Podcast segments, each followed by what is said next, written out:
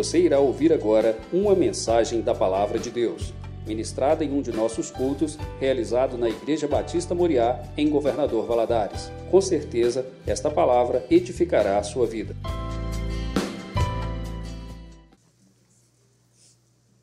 Bom dia, irmãos. A paz do Senhor Jesus, coisa boa é a gente estar na casa do Senhor, né, para juntos aprendermos palavra do Senhor e louvarmos a Deus. Deus é bom, não é? Coisa boa, né? Povo bom, povo dessa igreja, né?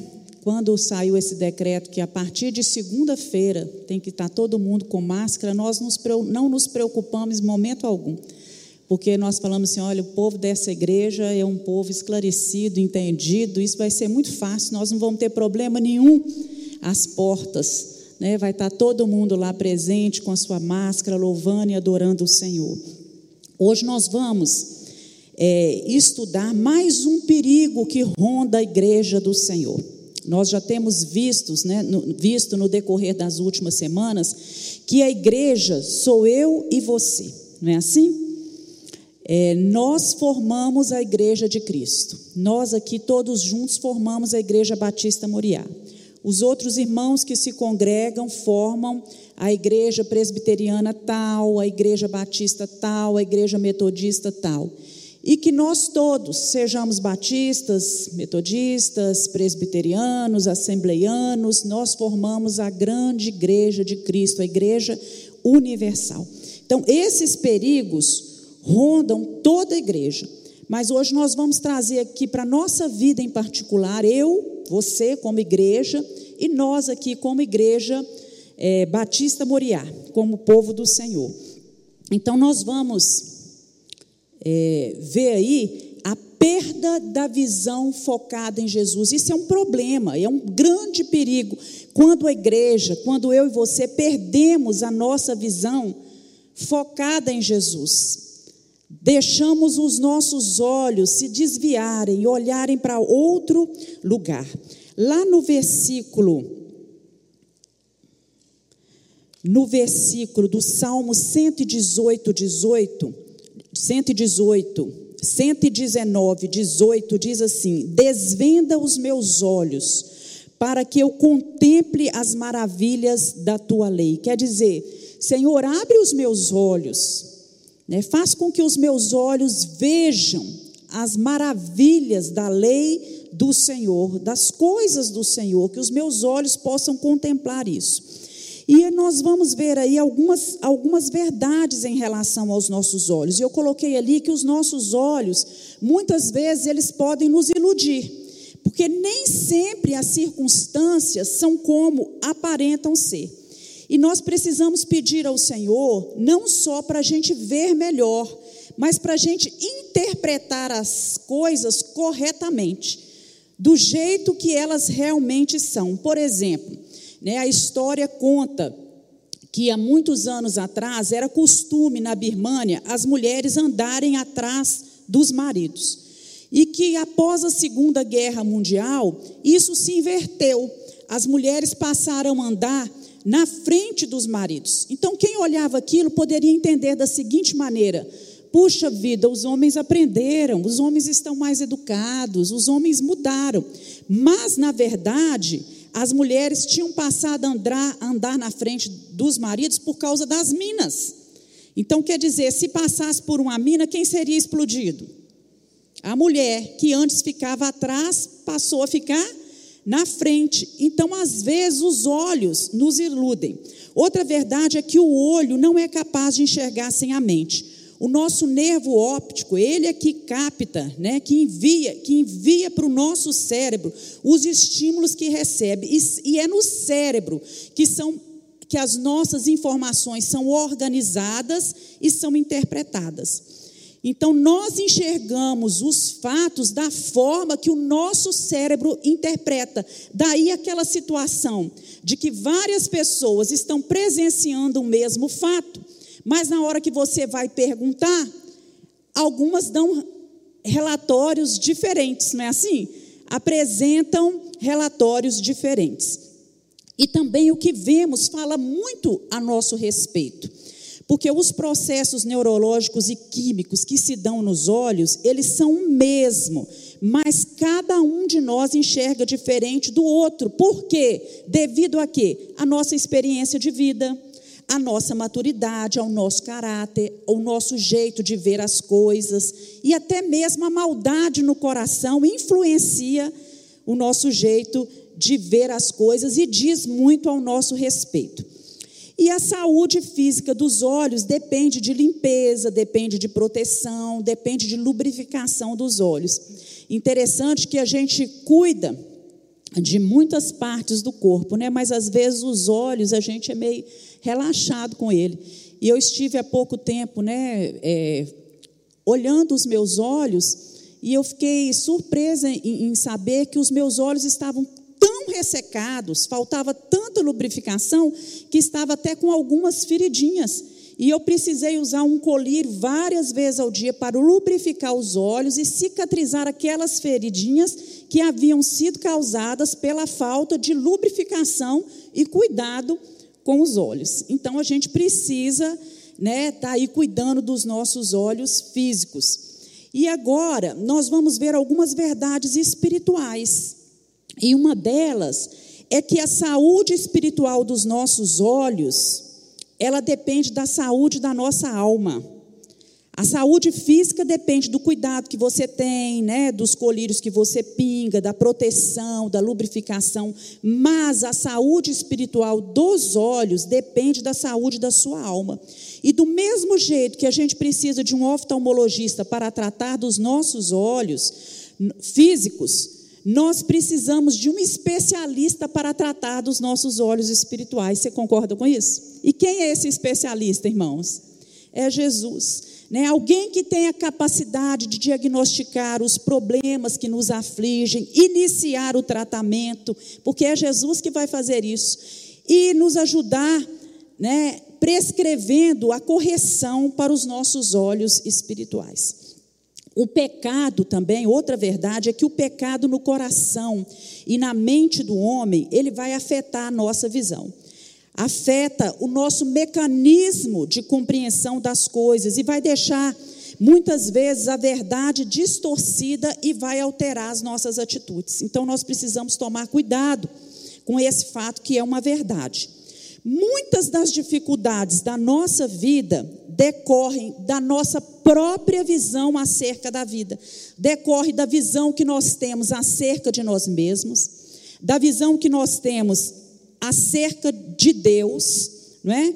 E da nossa visão a respeito dos outros e das circunstâncias que nos cercam. Isso aí vai determinar o que nós somos e o que nós fazemos. Também existem fatores que causam a cegueira espiritual, como diabetes, glaucoma, né, algum câncer ocular, um fator genético, alguns acidentes, tudo isso pode causar a cegueira física, mas também existem fatores que causam cegueira espiritual em nós. Então, se o nosso coração está espiritualmente enfermo, com certeza a nossa visão espiritual vai ficar comprometida. E nós precisamos pedir ao nosso oftalmologista espiritual que cure a nossa visão. No próximo slide, eu coloquei que é muito importante nós termos os olhos focados em Jesus, né? Como é, é, para poder estarmos totalmente aptos para ver as coisas da maneira correta. E uma das formas é a gente meditar nas Escrituras. Nós temos que valorizar a palavra de Deus como um instrumento, algo que Deus deixou para nos edificar, para nos dar equilíbrio e para preservar a nossa visão. Também precisamos desprender de todo pensamento de distração, porque às vezes nós estamos olhando para o alvo, mas de repente vem um pensamento que nos distrai e nos faz perder o rumo, fazer, nos faz perder a, a direção. Então nós precisamos buscar incessantemente a santidade e a pureza. Fala, não, eu estou com os meus olhos fixos no Senhor. E se isso aqui, ó, você olha só de canto de olho, não é? Vai me afastar, vai tirar meus olhos do alvo. Então eu não vou entrar por esse caminho, eu não vou permitir que os meus olhos se desviem para o tal lugar. Também precisamos aprender levar o nosso pensamento cativo a Deus. Isso quer dizer o seguinte: quando a gente ora, Senhor, traz os nossos pensamentos cativos ao Senhor. Isso quer dizer, sujeita os nossos pensamentos, Senhor, né, à, à vontade, aos ajustes, né, às adequações que Deus quer para a minha vida. Não me deixe pensar, porque tudo começa na nossa mente. Não nos deixe pensar aquilo que desagrada ao Senhor. E também temos que buscar ter a mente de Cristo. Então, nós podemos dizer que focar os olhos em Jesus é uma atividade que precisa ser o que, irmãos? Desenvolvida. Ninguém nasce com os olhos focados em Jesus. Ela precisa ser aprendida e desenvolvida. E haverão momentos em que os nossos olhos é, almejarão se desviar, mas nós temos que aprender a desenvolver essa atividade. Isso é uma decisão que precisa ser tomada, eu e você. E isso só pode ser executado, nós só podemos fazer isso através de uma vida que vai aprender a valorizar e submeter-se ao Espírito Santo de Deus. Ainda que os meus olhos queiram se desviar, queiram olhar para outro caminho, eu sei para onde eu vou, eu sei quem é o autor e consumador da minha fé, e eu vou desenvolver essa atividade, eu vou desejar, eu vou tomar atitudes de dizer não, de proibir os meus olhos para olhar, de buscar a santidade, a pureza no coração e valorizar o poder que o Espírito Santo tem para trabalhar nas nossas vidas e nos ajudar a deixar de lado todas essas vontades e desejos. Então, uma pessoa que tem a sua visão focada em Jesus, que tem o foco em Jesus, ela aprende, ela tem que aprender a reconhecer as obras de Deus, reconhecer e contemplar os milagres de Deus diariamente. Há pessoas que só veem milagres quando eles são de uma forma muito grandiosa, muito barulhenta, muito é, é muito diferente. Mas a nossa vida é um milagre diário, amém? É um milagre diário, a nossa família é um milagre diário, o pão na mesa, né, o que vestir, a proteção, o cuidado, o fato de eu e você estarmos aqui hoje assentados, isso é um milagre e é bênção das mãos do Senhor. Nós precisamos também, irmãos, saber o que Ele promete e tudo o que Ele promete está onde? Na palavra. Então, se nós não conhecermos a palavra, nós estamos sujeitos a não ter a nossa visão focada no Senhor.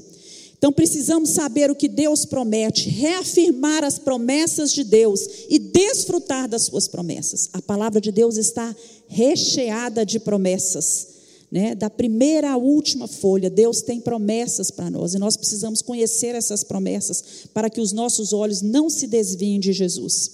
Observar o que Deus pede de nós. Isso é obediência.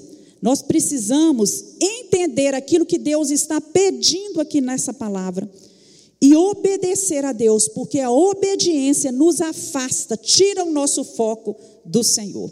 Aprender com a sua lei, com a sua palavra e tomar posse do descanso, né, do acalento que Deus traz para nossa alma né, da satisfação que Ele dá para as nossas necessidades. E por isso nós precisamos aprender a conversar com a nossa alma, porque por vezes a nossa alma irá se abater. Mas o salmista nos ensina, e ele mesmo fala para a alma dele: Por que estás abatido, minha alma? Por que te perturbas? Espera em Deus, confia no Senhor. Quantas vezes nós nos sentimos assim? Então, para apropriar desse descanso, para aprender a descansar nas promessas de Deus, para trazer acalento para a nossa alma, nós precisamos conversar com nós mesmos e dizer à nossa alma: fica quieta, né? sossega. Você tem um Deus, aquietai-vos, sabei que eu sou Deus. Né? Isso tudo nos ajuda a manter a visão focada em Jesus. E nós vamos abrir a nossa Bíblia agora, em Hebreus 12. Queria pedir a um dos meninos aí que lesse Hebreus 12, versículo 1 e 2.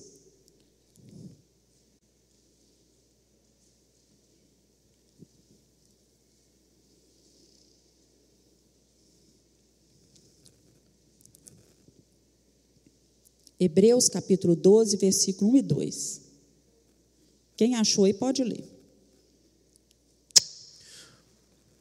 Portanto, nós também, pois que estamos rodeados de uma tão grande nuvem de testemunhas, deixemos todo o embaraço e o pecado que tão de perto nos rodeia e corramos com paciência a carreira que nos está proposta. Olhando para Jesus, autor e consumador da nossa fé, o qual, pelo gozo que lhe estava proposto, suportou a cruz, desprezando a afronta e assentou-se à destra do trono de Deus. Isso. Nós também, quer dizer, eu e você, nós também, que estamos rodeados por uma tão grande nuvem de testemunhas. Vamos nos ater aqui. Né? O que o autor do livro de Hebreus né, estava querendo ensinar quando ele diz que ao nosso redor nós temos uma grande nuvem de testemunhas. Essa nuvem de testemunhas, será que ele estava querendo dizer que nós estamos sendo observados? Né? Tem um tanto de gente testemunhando os nossos atos, aquilo que nós fazemos? Eu creio que não que ele não quis dizer, se relacionar, relacionar essa, essa fala aqui ao fato de que tem espectadores olhando para nós. Até porque ainda nós não aprendemos tudo, não vivemos tudo que temos que viver, a nossa maturidade ainda é muito pouca, mas ele, ele, ele quer dizer aqui que nós temos né, ao nosso redor né, pessoas que se tornaram heróis da fé, que se tornaram testemunhos de fé para cada um de nós e que deixaram marcas na história, que marcaram a história com a sua forma de viver, de enfrentar as suas lutas, os seus problemas, os seus sacrifícios e a forma como eles se submeteram a Deus e viveram com Deus apesar de, ainda que eles viveram com Deus e demonstraram a sua vida é, no seu caminhar diário, que eles eram tementes e amavam o Senhor. E aí, nós, quando você abre o capítulo 11 de Hebreus, o que, que está registrado no capítulo 11 de Hebreus? Lá é a galeria dos heróis da fé. Então, nós vamos ver lá registro da vida de pessoas como Abraão, como Isaac, como Moisés, Jacó, Raabe, é Gideão, Baraque, Davi, Samuel, homens, né, mulheres, que o testemunho deles, que quando nós olhamos para a vida deles, pelo exemplo de fé que eles deram, deram, isso aí nos ajuda a vencer a nossa, as provas que estão ao nosso redor. E isso é maravilhoso, irmãos, porque nós sabemos que com o decorrer da história, esse testemunho, ele foi citado desses homens, porque foram os homens que viveram até ali. Mas eu creio que a história continua sendo escrita no âmbito espiritual e que muitos outros testemunhos de fé foram acrescidos a essa lista, porém não foram registrados na palavra, né? Mas muitos outros homens e mulheres que têm passado no decorrer da história, que têm deixado o seu testemunho para aqueles que estão ao seu redor. E daí eu pergunto, né? Há momentos, há chegar momentos em que a nossa vida vai ter que ser como, né, a vida desses homens, as pessoas olharem para nós e nos observarem mesmo. Eu e você somos exemplos para os outros.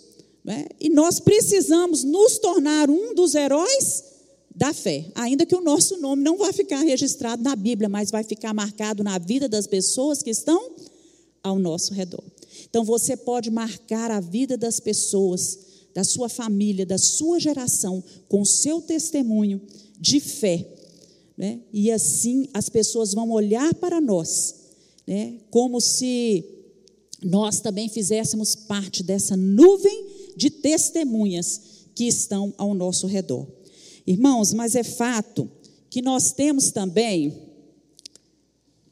fracassos daqueles que não conseguem enxergar, testemunhas, né, que se esqueceram de olhar para Deus e que eles deixaram um testemunho que apesar de ser um testemunho muitas vezes negativo, ele ainda serve para nós. Não é verdade isso? Ele ainda serve, porque muitas pessoas viveram fases de muita dificuldade, de problemas, de necessidades, mas elas fracassaram. Elas não conseguiram manter os olhos fixos em Jesus. Você pode dizer misericórdia, Senhor, que eu não seja assim. Não é, irmãos? Misericórdia, que nós não sejamos assim. Por exemplo, quando os, doze espias entraram na terra prometida para trazer um relatório para o povo de Deus, eles eram doze.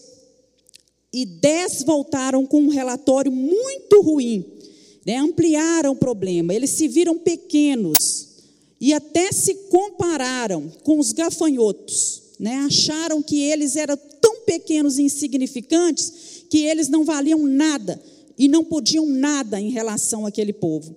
Mas nós vemos que dois voltaram com fé, heróis da fé. Não, nós podemos. Nós podemos entrar e conquistar a terra. Então ficou registrado esse testemunho ruim dessas pessoas que não tiveram o seu foco em Jesus. E também temos a história, por exemplo, de Corá, de Datã, de Abirão, que foram homens, lá no livro de Números conta a história deles, que eles perderam foco em Jesus e que em determinado momento, por causa da vaidade, da maldade no coração, eles deixaram é, de ter os seus olhos no Senhor e, e, e começaram a proclamar entre o povo que Moisés e Arão não eram somente eles que eram santos e chamados para liderar o povo, que todos que estavam ali eram chamados. Nós reconhecemos que o amor de Deus é para todos, não é, irmãos? O cuidado de Deus é para todos. Mas naquele momento específico, Deus tinha chamado para liderar Moisés e Arão, seu irmão. E eles começaram a desejar no coração o lugar daqueles homens. Deixaram para nós um testemunho ruim, porque no decorrer dessa história, nós vimos que a terra se abre, são engolidos e ainda vemos aqui 250 pessoas se deixarem levar pela influência desses homens.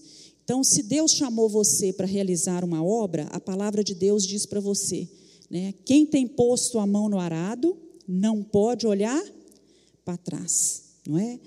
Não pode olhar para trás. E se olha para trás, não está apto para o reino de Deus. Deus tem te dado uma obra, tem te dado uma função para realizar. Então, siga em frente. Mesmo se o problema, se a dificuldade seja grande, vá em frente, se levante, porque Deus vai te dar força. Foca os seus olhos em Jesus, avança com confiança, crendo que Jesus é o autor e consumador da sua fé e que, ainda que as circunstâncias sejam contrárias, Deus vai fortalecer você e vai te dar vitória. E o texto de Hebreus ele continua dizendo, né? Estamos rodeados de uma grande nuvem de testemunha e deixemos de lado todo o embaraço. O que é um embaraço? É uma situação, um acontecimento, segundo o dicionário, é algo que nos atrapalha, algo que bloqueia, que torna a nossa caminhada mais difícil, algo que é um empecilho para que a gente possa caminhar de uma forma boa. Nem sempre os embaraços são pecados. Nem sempre, né? Mas eles podem nos atrapalhar. Eles nos atrasam a chegar no nosso alvo, a cumprir a nossa meta. Então, o autor de Hebreus nos aconselha, dá um grande conselho aí: deixemos de lado todo o embaraço, para que a gente não venha esmurecer. Porque o que, que acontece? Esses embaraços no meio do caminho, eles vão minando a nossa fé, vão roubando a nossa alegria e vão nos fazendo desistir, desanimar no meio do caminho. Lá em Lucas capítulo 14, Jesus conta uma parábola. E essa parábola é para observar como as coisas, até mesmo coisas que são lícitas, que são permitidas por Deus, elas podem muitas vezes nos impedir de aceitar o convite de caminhar com Jesus. Então ele diz, né, nessa parábola que haviam três homens, e esses três homens foram convidados para participar de uma grande festa, de uma ceia, de um banquete que estava sendo oferecido pelo Senhor. Mas eles faltaram a esse banquete, e cada um apresentou uma desculpa. Um tinha comprado um terreno e precisava ir olhar esse terreno. O outro tinha comprado uma junta de bois e precisava testar esses bois, se eles estavam aptos para o serviço. Quer dizer, tudo coisas que eles realmente tinham que fazer, coisas que fazem parte da vida. E o terceiro tinha acabado de se casar, né? Coisa que até mesmo recomendada pelo Senhor. Mas essas desculpas foram embaraços para eles. Lá no livro de Ageu, nós estudamos o livro de Ageu há pouco tempo no, no Etade, um dos profetas menores. Conta que o povo, ele deixou de fazer a obra do Senhor, de ir à casa do Senhor, de trabalhar no templo, de reerguer o templo, o santuário de Deus, e que eles foram cuidar das suas próprias casas. É pecado cuidar da sua casa? É pecado edificar a sua casa? Não. Mas eles colocaram como prioridade as suas próprias coisas. Não é pecado você testar os seus bois, ver se os seus bois estão aptos. Também não é pecado, né, você se casar, mas nada disso pode estar à frente daquilo que Deus tem colocado para nós. Então, assim ocorre com muitos de nós, né? Passamos a dar mais importância aos negócios, às coisas dessa vida, do que estarmos na casa do Senhor, na presença do Senhor.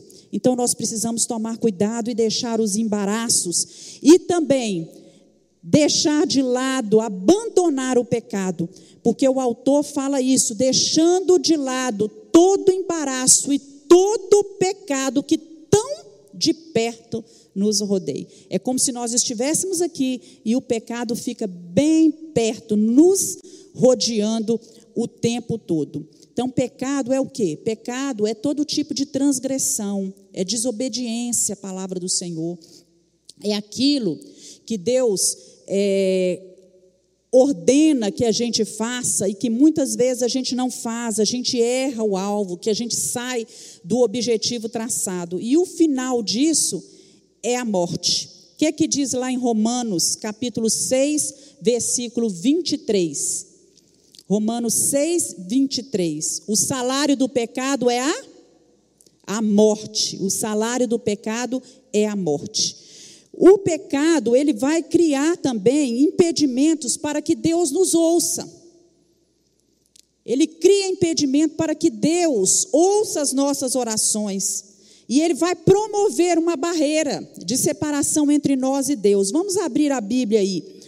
É, em 1 João, capítulo 3, versículo 4.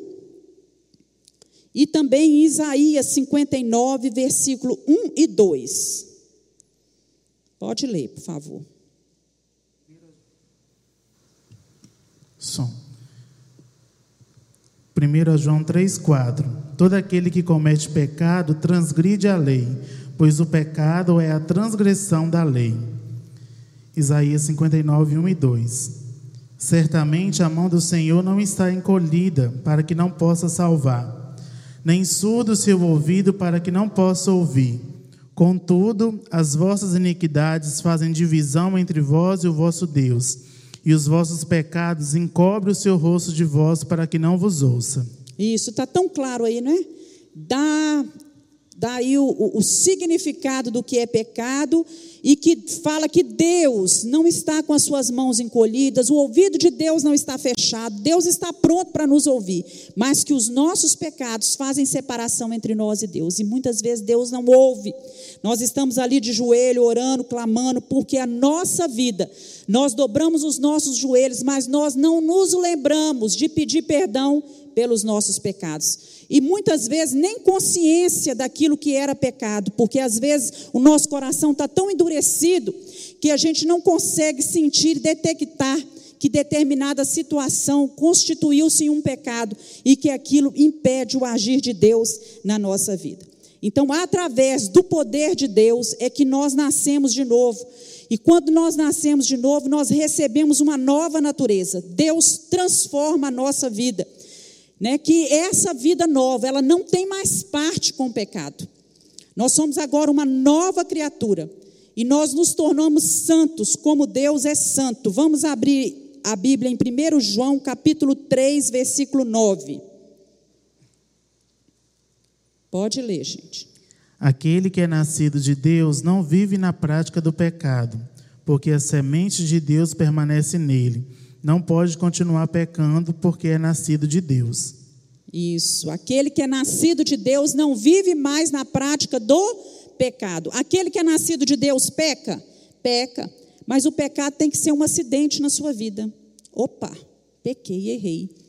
Mas se confessarmos os nossos pecados, Ele é fiel e justo para nos perdoar os pecados e nos purificar de toda injustiça. Então eu me arrependo, eu mudo de rumo e eu passo novamente a fixar os meus olhos em Jesus, caminhando, correndo essa carreira que está proposta para mim.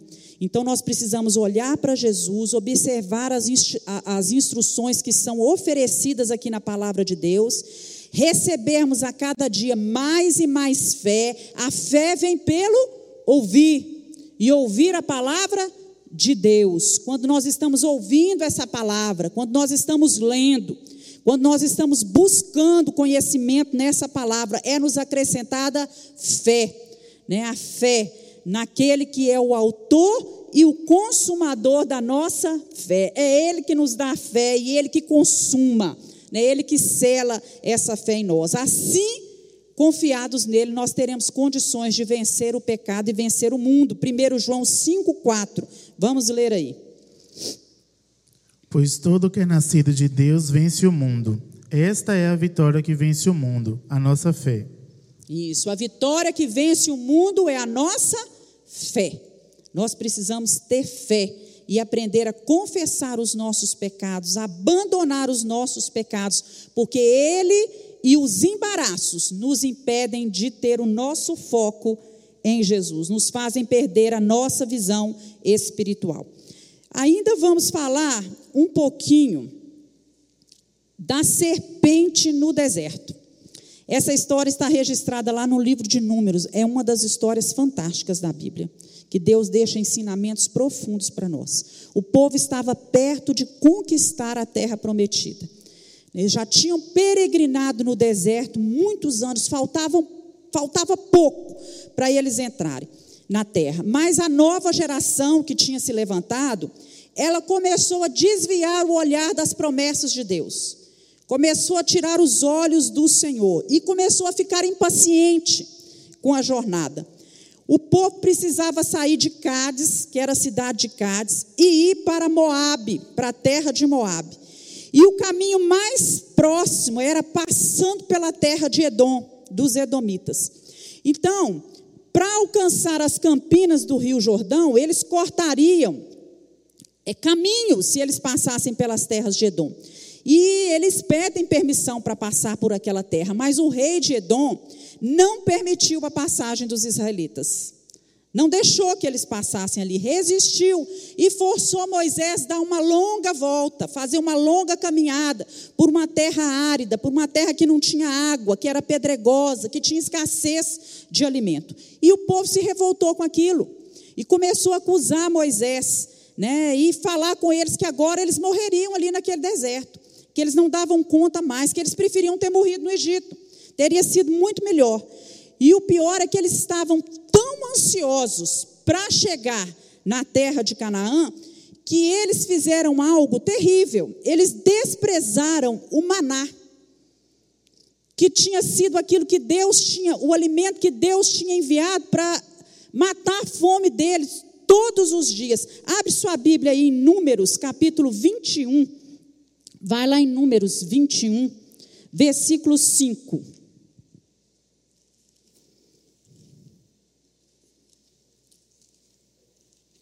Quem achar aí pode ler, por favor. E o povo falou contra Deus e contra Moisés: Por que nos fizeste subir do Egito para que morrêssemos neste deserto? Pois aqui nem pão nem água há, e a nossa alma tem fastio deste pão tão vil. A nossa alma tem o que, irmãos? Fastio desse pão vil.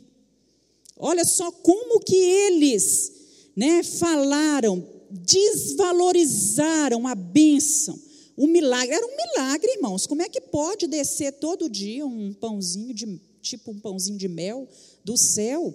Cair ali o povo recolher e o povo recolhia na proporção certa, e aquilo alimentava, sustentava o povo. Se eles recolhessem a mais no outro dia, aparecia bichos.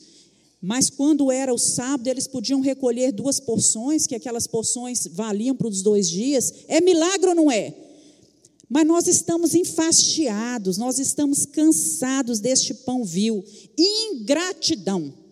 A palavra certa é essa, ingratidão. E hoje muitos têm sido ingratos né, com o Senhor, deixando de reconhecer as grandes obras, menosprezando os feitos do Senhor. Como o apóstolo Paulo fala lá em Romanos, vamos ler aí, vamos voltar lá em Romanos, capítulo 1, versículo 21.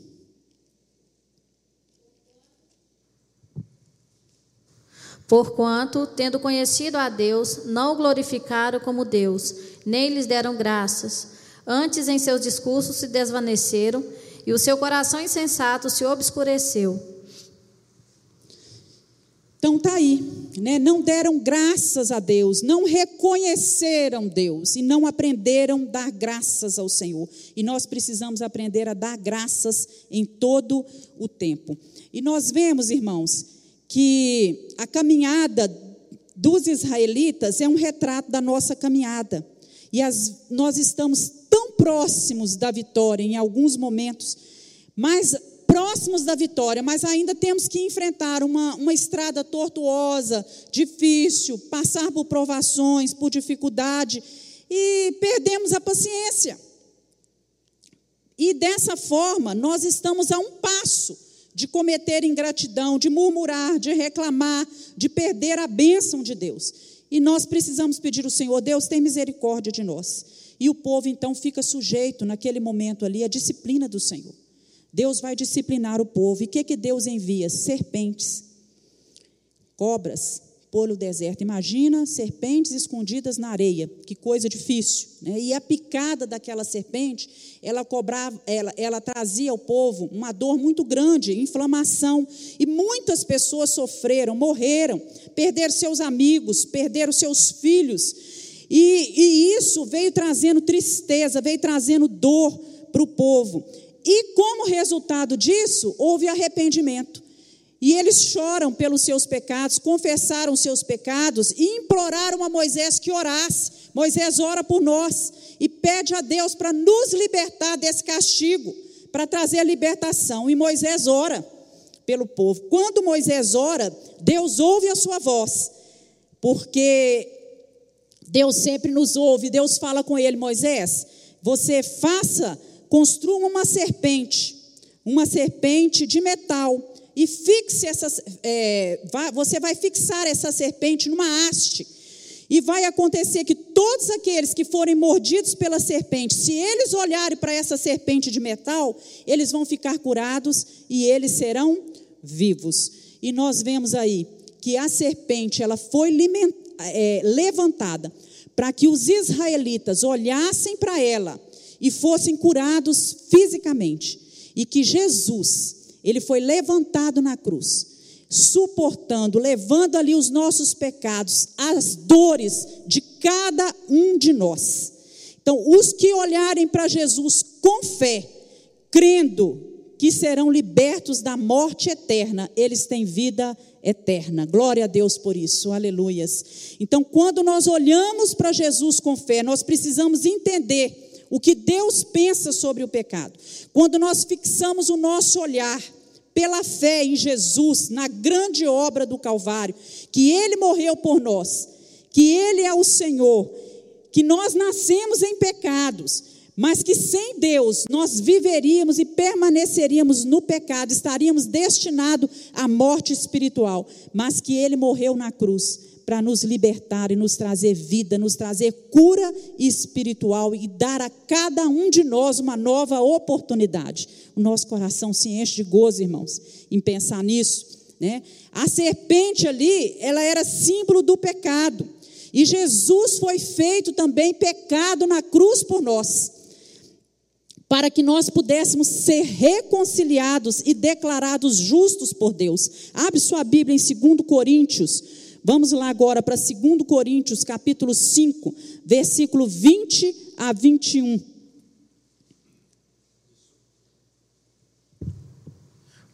De sorte que somos embaixadores da parte de Cristo, como se Deus por nós rogasse. Rogamo-vos, pois, da parte de Cristo, que vos reconcilieis com Deus. Aquele que não conheceu o pecado, o fez pecado por nós, para que nele fôssemos feitos justiça de Deus. Aquele que não conheceu o pecado, ele se fez pecado na cruz do Calvário por nós, para que nós conhecêssemos o amor e a justiça do Senhor. Então, todos os que creem né, na morte expiatória, no sangue vertido na cruz do Filho de Deus, que ele foi pendurado numa cruz para nos salvar, eles podem ter as suas doenças espirituais saradas, as doenças provocadas pelo pecado sarados. Não era a serpente que estava ali curando as pessoas. A serpente não curava ninguém, mas a fé demonstrada através da obediência às instruções de Deus. Aquele que olhar para essa serpente, crê que ele olhar e ele vai ser curado, era a obediência, a fé com obediência que trazia a cura para a vida das pessoas. E lá em 1 Pedro, capítulo 1, 18 a 19, fala assim: que não foi com coisas corruptíveis, como prata ou ouro, que nós fomos resgatados das nossas vãs concupiscências, dos nossos desejos, dos nossos pecados, não. Mas foi com o nosso, com o precioso sangue de Jesus Cristo, o Cordeiro perfeito que fez um sacrifício só na cruz do Calvário por nós. Aleluias por isso. Jesus é o Cordeiro de Deus que tira o pecado da minha vida e da sua vida. E quando nós olhamos para Ele com fé, em obediência à Sua palavra, nós somos curados nós somos restaurados, nós temos nova vida. Louvado seja o Senhor por isso. Vamos falar um pouquinho também sobre a carreira e sobre o alvo. Volta lá para Hebreus capítulo 12. Você vai voltar lá. Hebreus capítulo 12, versículo 1. Olha, nós também, que estamos rodeados de uma tão grande nuvem de testemunha, deixemos o embaraço e o pecado que tão de perto nos rodeie, rodeia, e corramos a carreira que nos está proposta, né? Há uma carreira, há um alvo proposto para cada nós. Irmãos, existem diversos tipos de corrida. E nós sabemos que tem aquelas corridas de curta distância, né, que a pessoa vai correr 100 metros, 200, 400 metros. E são essas corridas são uma explosão de força. Né? Ganha quem tiver mais força ali para correr naquele momento. Mas também tem as corridas de longa distância, que são as corridas aí de 2 mil, 3 mil, 5 mil metros. Aí não ganha quem tem explosão de força, vai ganhar aí quem tem resistência. Tem também as corridas, né, as famosas corridas de obstáculos. Né, o atleta tem que correr e tem que saltar os obstáculos. Temos também a corrida de revezamento, que o atleta corre, ele dá o melhor de si, ele explode em força. Ele é resistente, mas em determinado momento o trabalho é de equipe, ele tem que passar o bastão. E o outro tem que dar o melhor de si também, para que eles possam juntos vencer essa corrida, que é a corrida de revezamento. E temos também a maratona que é a mais, a mais famosa das corridas, né? que ela foi criada nos Jogos Olímpicos na Grécia em 1896, em homenagem a um soldado grego. A Grécia lutava contra os persas e estava acontecendo uma maratona em Atenas. E os gregos tinham combinado, aqueles que foram para a guerra haviam combinado com as suas esposas que se eles não voltassem num prazo X, daquela guerra, que as mulheres matassem seus filhos e depois se suicidassem, para que não caíssem na mão do inimigo. E os gregos vencem, só que o prazo da corrida, é, ele foi, da, da luta, ele foi estendido um pouco além. E diz a história que um dos gregos, né, um dos soldados gregos, ele fez tanto esforço, ele correu tanto, né, correu cerca de 40 quilômetros, um pouco mais, para chegar à Grécia a tempo de conseguir dizer para as mulheres que eles venceram a guerra, que elas não precisavam cumprir o acordo que havia sido feito. Diz a história, a história, irmãos, né, que quando ele chega lá, ele só consegue dizer uma palavra antes de morrer: vencemos, e ele cai morto. Né? E com isso, essa corrida né, maratona é, recebeu esse nome por ele ter percorrido esse, esse tempo né, e, e, e dado o recado a tempo certo. Então, nenhum atleta, nenhum de nós, nós devemos correr. Todo atleta, quando ele vai correr, ele tem um alvo definido, ele sabe onde ele quer chegar. Na linha de 100 metros, na linha de 5 mil metros, é, 15 mil metros, não é? É 42 mil, é, 42 é, quilômetros, né? Que é, que é a, a maratona, 42 mil, é isso mesmo.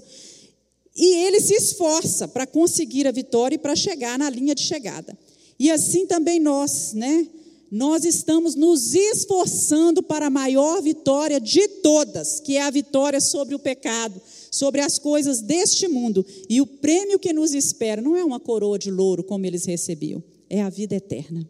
Aleluias por isso. Todos nós estamos nessa carreira, nessa corrida na nossa vida. A vida cristã, na verdade, ela é uma corrida. Nós estamos aí. E dependendo da ocasião, do período que nós estejamos, estamos vivendo, pode ser uma, uma corrida de velocidade, que você tem que dar um arranque, que você tem que correr do mal, bem depressa, que você tem que dar aquele arranque para fugir da prática do mal. De repente pode ser uma corrida de resistência. Você está enfrentando uma luta e uma dificuldade há tanto tempo que você pensa: será que eu vou dar conta disso? Será que eu vou aguentar? O inimigo está me atacando e já tem um tempo, isso parece que se tornou crônico. Você pode estar vivendo um período de corrida de resistência. E você tem que buscar fôlego em quem? No Senhor, porque a sua linha de chegada ainda não chegou. Não é? Você ainda não chegou no alvo e você não pode desanimar, você não pode perder o fôlego, você não pode perder a esperança, você não pode se dar por cansado nessa corrida. Há também alguns momentos em que nós estamos numa corrida de obstáculos, irmãos. Nós temos que viver, ser obstáculos constantes. Todos os dias parece que a gente tem que superar uma coisa, pular uma coisa, não é?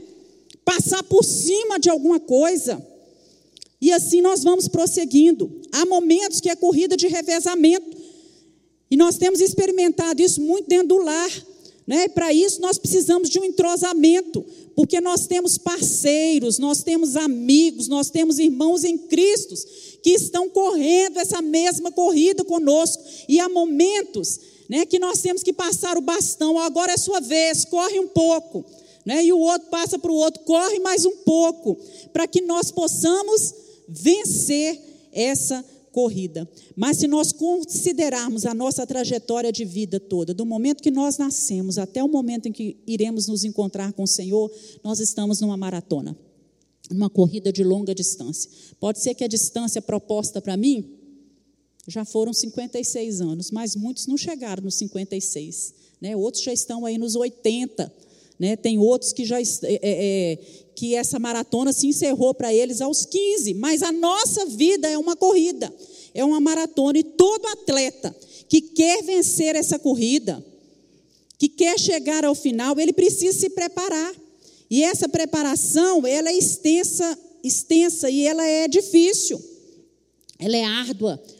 Muitas vezes né, nós vamos ter que participar de um treinamento longo, nós vamos ter que cuidar da nossa saúde espiritual, com, daquilo que nós alimentamos. Que se a gente ficar só se alimentando espiritualmente de porcaria, a gente não vai ter força, resistência para correr essa corrida, não. Nós precisamos fazer exercícios para poder estarmos preparados para correr a nossa corrida espiritual, armazenar energia para que a gente tenha resistência. E a energia nós armazenamos o quê? Tem gente que só deixa para ler a Bíblia na hora que chegam os problemas, não é assim? Não tem energia guardada, não tem força guardada. Quando chega a hora de correr, ele não aguenta, ele não tem resistência para correr a corrida. Então ele não consegue chegar lá. Por isso a recomendação que nós temos que ler a Bíblia todos os dias e guardar essas verdades no nosso coração, porque a nossa corrida ela é constante. E nós só vamos vencer essa corrida se nos submetermos a um preparo adequado. Então é indispensável alimentarmos da palavra, exercitar a palavra, colocar ela em prática, orar, tirar do nosso caminho os embaraços, tirar os pecados que tão de perto nos rodeia, saber trabalhar no corpo de Cristo como grupo, saber nos relacionar com as pessoas, aprender a não ser estrela, não achar que a gente é o centro de todas as coisas, participar na obra de Deus para que quando chegar o momento que você precisar passar, passar o bastão, você encontre a boa vontade, o amor do outro, o desejo do outro de correr com você, de te ajudar a passar aquele bastão para frente. E muitas vezes o inimigo vai se infiltrar na nossa corrida. Não é assim? Vocês já viram na televisão alguns casos que estava acontecendo corrida e que de repente entrava alguém maluco no meio dessa corrida e que agarrava o outro e segurava e impedia a pessoa de chegar. É assim que o inimigo faz. Ele se infiltra na nossa corrida e quer nos segurar, nos agarrar, nos deter, nos fazer parar, perder tempo e nos impedir de chegar ao alvo. Agora, quando isso acontece, nós temos que largar, ó, sai para lá né? Empurrar o inimigo, reconhecer que é ele que está nos segurando, que é ele que está tentando nos impedir. E tanto na nossa fase aí de, de, de preparação, quanto na corrida, às vezes é o cansaço, irmãos, que tenta nos impedir de chegar ao nosso alvo, que está presente.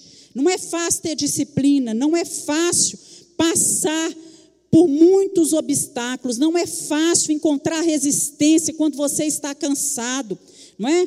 Não é fácil achar muitas vezes a pessoa certa para você passar o bastão. Isso não é fácil, produz em nós cansado, cansaço. Mas se nós olharmos somente com os nossos olhos físicos, nós vamos desistir. Mas os nossos olhos espirituais, os nossos olhos da fé, eles precisam estar postos no Senhor Jesus, aquele que faz todas as coisas, que renova a nossa força a cada manhã. Eu gosto sempre de quando eu acordo lembrar do Salmo 84, que faz assim, fala assim que aqueles que confiam no Senhor, que esperam no Senhor, eles vão indo de força em força. Eu trago isso à minha mente praticamente todos os dias. Senhor, é de força em força. A força que eu preciso para hoje, meu Deus, o Senhor tem para me dar. A força que eu precisar para amanhã, quando eu acordar, o Senhor vai estar presente, aleluias, para me dar força para aquele dia. Eu não sei o que eu vou enfrentar daqui a três anos, cinco anos, mas eu sei que quando eu chegar lá, a força do Senhor que eu precisar vai estar presente. Deus vai estar ali, porque o meu Deus não muda, as promessas do Senhor não mudam. Né? Se nós olharmos para Jesus e corrermos com paciência, interessante que ele fala assim, com paciência, né? corramos com paciência.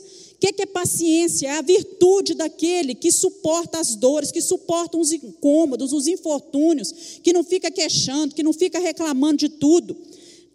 É uma perseverança tranquila, é, é uma espera é, tranquila por um resultado que às vezes a gente nem ainda está vendo. E na Bíblia é acrescentada ainda a paciência, o amor, né, a piedade, o amor fraternal, a fé e a temperança. Isso vai resultar, vai fazer de nós um atleta bem preparado e pronto para correr com paciência, correr a carreira para a qual nos está proposta. E nós precisamos correr, mas correr com paciência.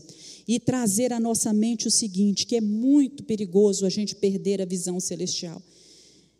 Muito perigoso a gente deixar de olhar para Jesus e começar a olhar para o mundo. Deixar que os nossos olhos se desviem.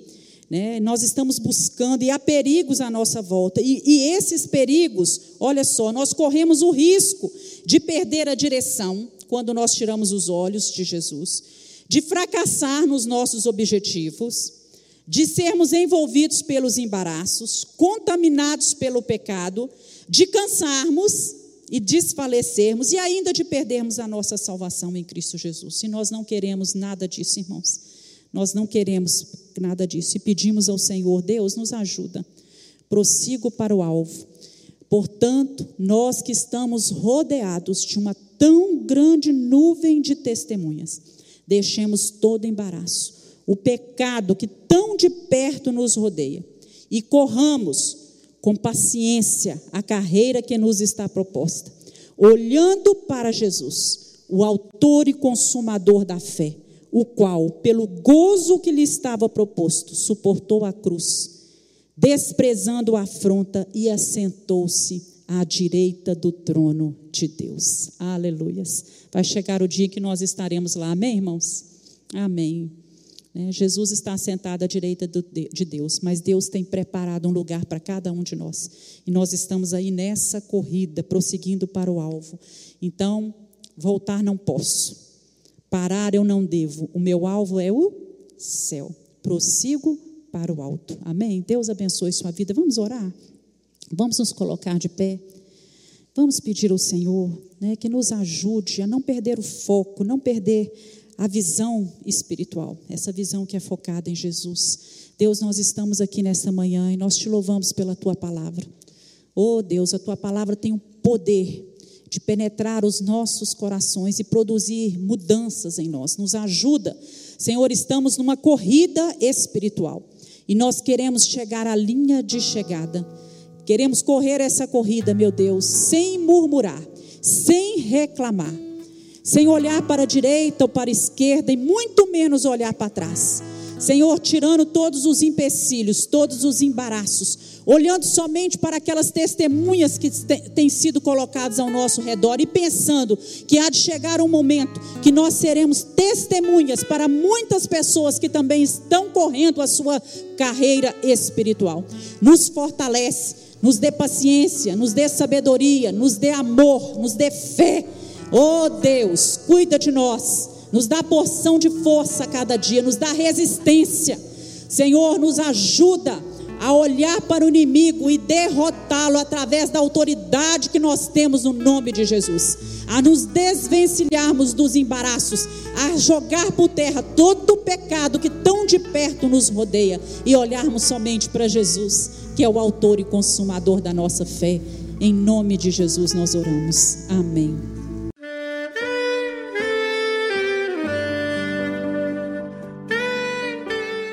Querido amigo, Deus se interessa por você. Ele conhece as circunstâncias atuais da sua vida. Não hesite em buscá-lo. Em Jeremias 33, versículo 3, ele nos diz: Clama a mim e responder-te-ei, e anunciar-te-ei coisas grandes e ocultas que não sabes. Esperamos que a mensagem ouvida tenha falado ao seu coração e que você e sua família sejam abençoados pelo Senhor Jesus.